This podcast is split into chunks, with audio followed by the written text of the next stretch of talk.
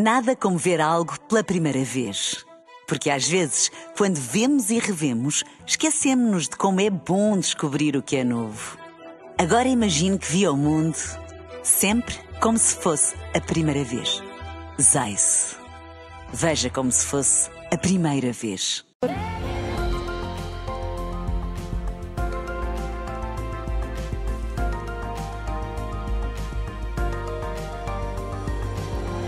Sérgio, Estou aqui.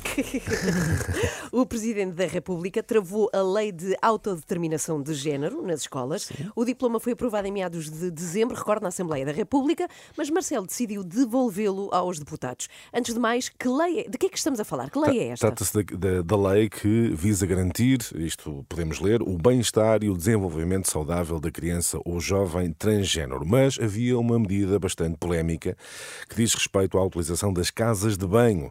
Ah, como de resto já chegamos a falar aqui também ah, ah, na manhã da Renascença. O, diploma refere que as escolas devem garantir que as crianças e- jovens, perante a sua vontade expressa, devem aceder às casas de banho e balneários, assegurando o bem-estar de todos e procedendo às adaptações necessárias. Isto é o que está escrito na lei, mas é, como também já chegamos a falar, um conceito algo vago.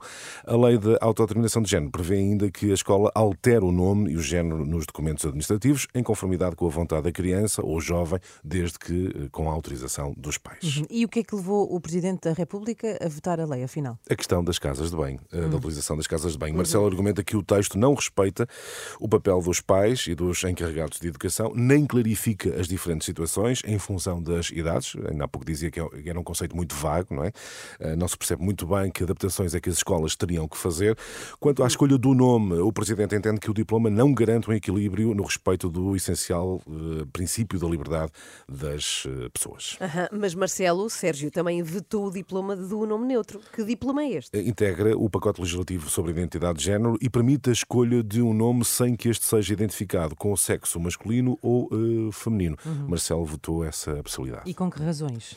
Bom, um dos problemas apontados é o facto de a lei permitir que uma pessoa que decide mudar de género possa fazer registando essa mudança nos averbamentos de casamento ou de nascimento de filhos, sem que, por exemplo, o cônjuge seja consultado ou sequer informado dessa alteração. O que é que Marcelo considera sobre isto? Considera que não está garantido um equilíbrio no respeito pela liberdade das pessoas. Aham.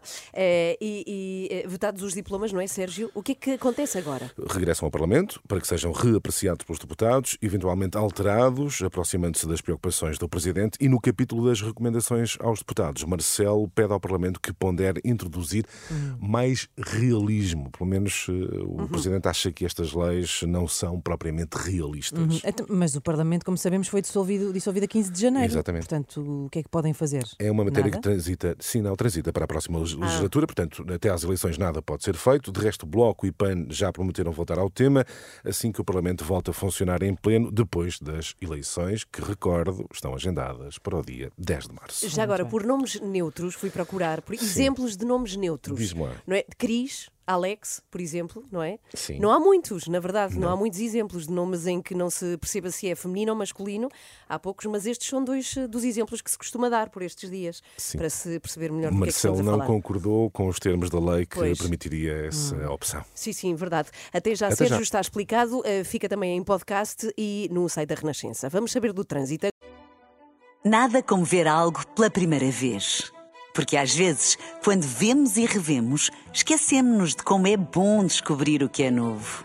Agora imagine que viu o mundo sempre como se fosse a primeira vez.